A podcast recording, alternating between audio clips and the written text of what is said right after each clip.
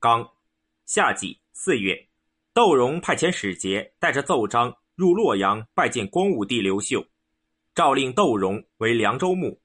牧，当初窦融等人听说汉光武帝刘秀的威望德性，便一心想归附，但是由于窦融所占据的河西五郡远离洛阳，而且中间隔着韦骁，不能相通，就跟随着韦骁接受东汉建武的年号。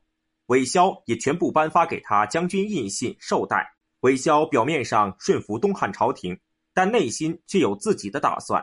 他派遣能言善辩的张玄劝说窦融等人说：“更始皇帝刘玄早已大功告成，可转瞬间就被消灭，这证明一个家族无法兴盛两次。我们应当各自据守疆界，与陇西的韦骁、蜀地的公孙述结盟，这样则可成为战国时代的六国之一。”也不失为秦末独霸南越的赵佗、窦融等召集当地豪杰讨论此事，其中有见识的人都说，如今洛阳方面的皇帝名字曾经出现在预言书册中，况且现在称帝的几个人中，还是以洛阳方面占领土地最广、甲兵最强、号令最明。不论是看预言书册，还是考察现在人事，其他姓氏的人恐怕都不能取代承当。窦融便决定归附光武帝刘秀，派长史刘军带着奏章前往洛阳。刘秀赐给窦融诏书，说：“现在益州有公孙述，天水有韦骁。如果蜀地的公孙述与洛阳的汉政府互相攻击，胜负的关键就由将军您掌握着。即使台下左脚或右脚，都对天下形势都有一定影响。你手中力量之大，又哪里可以估量呢？”你若打算效仿齐桓公、晋文公，扶助弱国，就应当努力地完成你的功业。如果想要三分天下，合纵连横，你也应及时决定。你手下人中必定有用人枭劝导赵佗割据南越的事来劝导你。作为君王，可以分割土地，但不能分割人民。你只要看准形势，做好自己应该做的就好了。于是授予窦融凉州牧，诏书传到河西。河西当地官员都感到惊奇，认为天子可以明察万里之外的事。刚六月，董宪、刘虞派遣苏茂、角强援助庞蒙，光武帝刘秀亲率大军将其击败。秋季七月，角强率众投降，苏茂投奔张布，董宪、庞蒙逃往渠县，梁地人斩杀刘虞，投降东汉。刚冬季十月，光武帝刘秀抵达鲁县。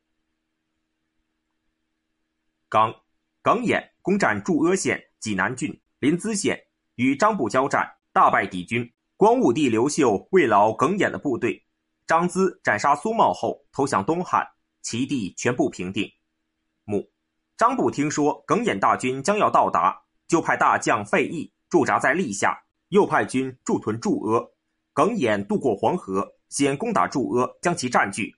费祎率三万多精兵前来会战，耿弇大败敌军，将费祎斩首，于是平定济南郡。这时，张布定都巨县，派遣他弟弟张兰率两万精兵驻防西安县，所属各郡太守聚集一万多人防守临淄，两城相距四十里。耿弇进军，来到两城中间，耿弇发现西安城池小而坚固。并且张兰的部队都是精锐，临淄名声虽大，但实际上却容易击破。于是下令攻打临淄，只用半天就占领临淄。张兰闻讯，即率众逃回莒县。耿弇命令军中不准掳掠，等张布到来后便捉拿他，以此激怒张布。张布率二十万大军到达临淄外城东边，攻打耿弇。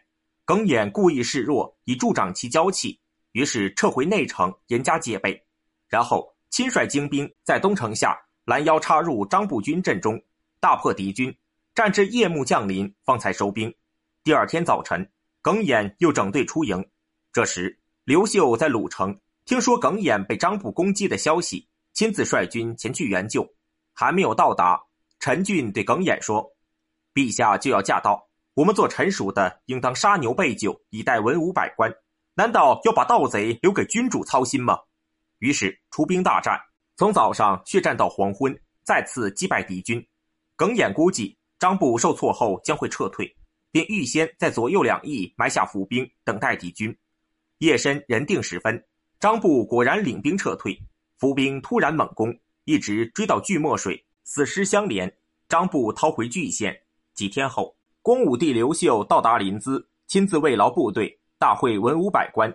刘秀对耿弇说：“从前韩信攻破历下，以开创基业；如今将军攻占驻阿，以发迹。这里都是齐国的西方边界，你们二人的功绩足以相提并论。而且韩信袭击已经投降的敌人，将军却能独创劲敌，比韩信更为艰难。将军从前在南阳时，曾经亲自提出平定齐地的策略，朕当时总认为规模太庞大，难以实现。”现在看来，真是有志者事竟成啊！光武帝刘秀进驻蓟县，耿弇又追击张布，苏茂率一万多人前来援救张布。光武帝刘秀派遣使臣转告张布、苏茂，能杀死对方前来投降的，封列侯。于是张布杀死苏茂，到耿弇营门前露出臂膀投降。刘秀封张布为安丘侯，其地全部平定。耿弇班师回城。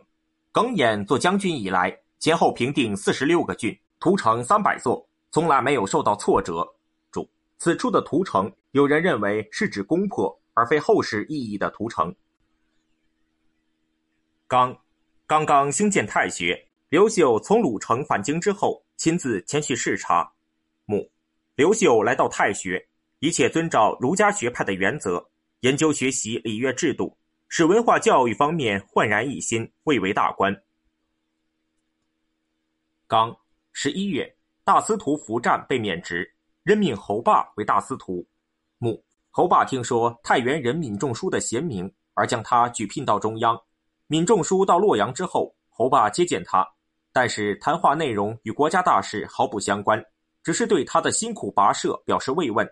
闵仲书遗憾地说：“开始接到征召令的时候。”又高兴又恐惧，现在见到您，高兴和恐惧全都消失。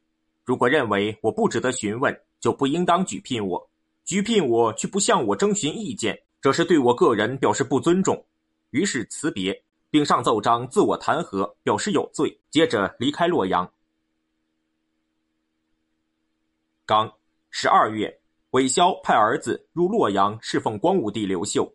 母光武帝刘秀派遣来西。劝说韦骁让他儿子入宫做官。韦骁听说刘永、彭宠都已败亡，就派遣长子寇寻随来西进入洛阳。郑兴趁着韦寻之行，请求与妻子儿女一起东行。马援也携带家属随韦寻来到洛阳。韦骁部将王元建议说：“如今天水地区富饶，兵强马壮，我请用一泥丸为大王在东方封锁函谷关，这是创立万世基业的良机。”假如没有这种打算的话，也可退一步，招兵买马，据险自守，以等待四方发生变化。即使称王不成，也可独霸一方。关键是鱼不能离开水，若是神龙离开天空，又与蚯蚓有什么区别？韦骁对王元之策心悦诚服，所以虽然派儿子韦寻来到洛阳做人质，但仍然打算据守险要，独霸一方。刚。征召隐士周的、严光、王良到京都洛阳。注：严光本名庄光，东汉史书为了避汉明帝刘庄的讳，将“庄”字改写为“严”字。周党、严光不肯屈就，便任命王良为谏议大夫。母周党觐见刘秀，只俯下身子，却不肯叩头报名，请求让自己恪守隐居的志向。博士范生上奏说：太原郡的周党，东海郡的王良。山阳郡的王成等人蒙受陛下恩惠，派遣使节聘请多次，才肯上车。待到殿前进献时，周党竟不顾礼法，仅俯下身子，却不肯叩头上报姓名，态度傲慢凶狠，将他与时间一同消逝。周党等人文不能深明大义，武不能为君而死，沽名钓誉，却几乎做到三公的高位。我愿与他们在云台下辩论比试治理国家的大计。奏章呈上后。刘秀下诏说：“自古以来，英明的帝王、圣贤的君主，手下也都会有不愿屈就的读书人。伯夷、叔齐不吃周朝的粟米，太原的周党不接受我的俸禄，也算是人各有志。赐给周党帛四十匹，送他返回故乡。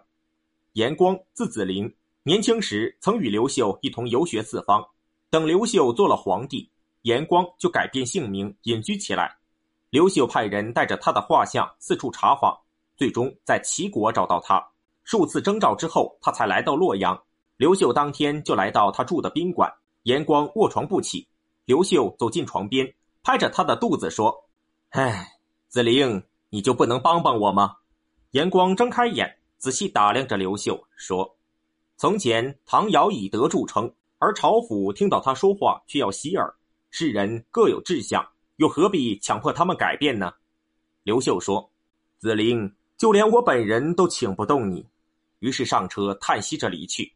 随后又征召严光入宫，叙说旧情，相处数日，二人同床而卧。严光把脚放到了刘秀的肚子上。第二天，太史上奏说，昨晚天象显示有克星入侵到玉座，非常厉害。刘秀笑着说：“不过是我的老友严光与我同床而卧罢了。”任命严光为谏议大夫，严光不肯接受而离去，在富春山躬耕垂钓，最后老死家中。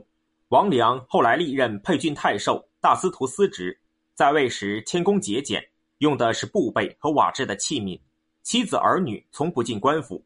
后来因病返乡，一年后又被征召，行至荥阳，病情加重，不能前进。便拜访他的朋友，他朋友拒不相见，说，并没有什么忠言和奇谋，却去谋取高位，又何必不担其烦的来来往往呢？王良听后感到惭愧，后来回绝了第二次征召，在家中逝世。刚，汉光武帝刘秀建武六年（公元三十年）春季正月，改冲陵乡为张陵县，免除赋税徭役。刚，吴汉等人攻占渠县，杀死董宪、庞蒙，长江、淮河、萧山以东一带完全平定。吴汉等各位将领返回京都洛阳，光武帝刘秀设宴款待，再发赏赐。刘秀厌倦了连年征战，因韦骁已经把儿子派入洛阳当人质，公孙述又远在西南边陲，就对各位将领说：“姑且把这两人置于度外吧。”于是。命将领在洛阳休养，而将将士们调往河内郡，多次写信给韦骁、公孙述，向他们分析祸福利害。刘秀在写给公孙述的信中说：“您对我来说并不是什么乱臣贼子，只不过仓促之间，人人都想当君王而已。天下的最高宝座不能任凭人力去争夺，你应三思而后行。”在信封上，收信人写的是公孙皇帝，公孙述没有答复。刚，冯异入京都朝献。穆，冯异治理关中地区已经三年，使上林出现繁荣景象。这时有人上奏章说，冯异大权独揽，众望所归，大家都称他是咸阳王。刘秀把这奏章交给冯异看，冯异看后心中惶恐不安，立刻上书谢罪。刘秀在回复诏书中说：“将军对于国家大义上是君臣，在恩德上好像父子。”你又何必疑心重重，产生恐惧心理？此时，冯异从长安来到洛阳，刘秀对公卿大臣们说：“这是我刚起兵时的主簿官，为我披荆斩棘，平定关中。朝献完毕，又赏赐珍宝钱帛，并且下诏说：想当初吴楼亭的豆粥，滹沱河的麦饭，你的深情厚谊，我久久也不能回报。”冯异低头道谢，说：“臣听说。”管仲当年曾对齐桓公言道：“希望国君不要忘记射钩之耻，我不要忘记囚车之辱。齐国正是靠着他们强大起来。臣现在也希望陛下不要忘记河北时的苦难，而臣也牢记陛下金车的赏赐。”冯异在洛阳逗留十余日，刘秀命令他与自己的妻子儿女一同返回关中。刚，夏季四月。派遣耿弇等七位将军取道陇西，讨伐蜀地公孙述。刚五月，韦骁起兵反叛，派大将王元据守龙底，东汉将领们与他展开激战，大败而回。刚六月，合并县和封国，裁撤官吏。母刘秀下诏说，设置官职的目的是为民效力，如今百姓遭难，户口减少。而各县所设官吏仍然繁多，命令司隶、州牧整顿所辖机构，裁撤官吏数目。凡是所辖人口不足以设立长吏的县和封国，一律合并。于是合并减少了四百余县，官吏职位则减少为十分之一。刚，秋季九月三十日出现日食。木，执金吾朱福上奏说，像过去尧舜那样的太平盛世，对官吏实行九年三次考核。汉王朝兴起之后，也靠累积的功劳。官吏在岗位的时间一般都很长，有的甚至能传给子孙。而近来的郡守、县宰不断的被更换，迎新送旧，各地疲于奔命。不久，因为他们上任时间很短，没有完全了解当地的情况，有的就会受到严厉指责，人人不能自保，所以争相掩饰诈伪，以博得虚假声誉。这就是导致日月偏行现象的原因。臣希望陛下能把目光放长远些。着眼三十年以后的太平，那么便是天下人之幸。刘秀采纳他的意见，从此周穆、郡守的更换次数大大减少。刚，冬季十二月，大司空宋弘被免职。刚，恢复旧有的收租制度。穆，刘秀下诏说，前些时由于战乱不断，费用不足，所以实行十分之一的税率。如今粮食储备逐渐增多，令各郡各封国征收田租税率恢复到以往的三十分之一。刚，韦骁投降蜀地公孙述。母，先前韦骁曾经询问班彪说：“过去周王朝灭亡，出现诸侯纷争的战国时代，前后几代方才安定，将来合纵连横之势将会在今天重现。”轮流做江山的日子就在今日吗？班彪回答说：“周王朝的兴衰与汉王朝并不相同。过去周王朝的爵位分成公、侯、伯、子、男五等，诸侯各自为政，如同树根微小，枝叶都很强大，所以发展到后来就出现合纵连横的纷争局面。那是因为当时的形势所造成的。汉承秦制，改封建为郡县制。”君主拥有专权独尊的威严，大臣却没有决定事务的权利。到了汉成帝，依靠皇后家族的势力，汉哀帝、汉平帝在位时间都很短，皇族断绝了后代，所以作为外戚的王莽便能独断朝纲，窃取权位。但他只能危害中央，而没有伤及基层，所以他称帝之后，天下人无不引领叹息。十几年间，内外骚乱不断，远近同时发难。假冒者汇集一处，都自称是皇族刘氏的后代，说法不谋而同。现在那些割据一方的豪杰都没有战国时六国的实力，而百姓则歌颂思念刘氏，因而可以预见汉王朝的复兴。魏萧说：“你所说的周汉两朝的制度情况是对的，至于只看到那些愚蠢的人习惯于认同刘氏名号，就认为汉王朝必定会再度兴盛，这就错了。从前。”秦失其路，天下共逐之。只不过是刘邦手快，先抓住了路。难道当时的百姓也知道汉王朝会兴起吗？于是班彪就为韦骁写了《亡命论》，以讽喻劝说他。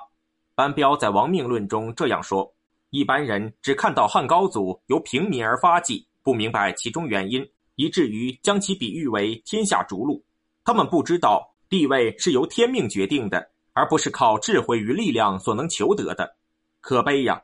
这就是世界上有这么多乱臣贼子的原因。人饥挨饿，流离失所，在道路上饥寒交迫，希望得到的不过是微小的金钱，但最终还是会被累死在野外。为什么呢？因为贫困也是天命决定、命中注定的。何况天子的尊贵、四海的富裕、神明的宝座，难道可以通过力争夺取吗？所以，虽然遭遇困境，窃取权力，像韩信、秦布一样勇猛。像项梁、项籍一样强大，像王莽一样篡夺帝位，即使得逞，最终也会落得个砍头、烹杀、分尸的下场。更何况，又有多少人，甚至还不如上面这几位，却也产生了妄图占有天子宝座的想法。英雄豪杰应当有真诚、智慧，通晓大义，深谋远虑，应该明白天子宝座自有归属，不要贪心于自己得不到的东西。那么荣华富贵便可传给子孙，自己也可颐养天年。韦骁不听劝告。马援听说韦骁打算对汉朝怀有二心，便多次写信斥责他。韦骁接信之后更加愤怒。等到韦骁起兵反叛，马援上书极力陈述消灭韦骁的办法，又给韦骁手下大将杨广写信，让他对韦骁小以大义，以礼相劝。杨广始终没有答复。韦骁上书请罪，刘秀又写信给韦骁。韦骁发现刘秀早已洞察他的阴谋，于是派人去向公孙述称臣。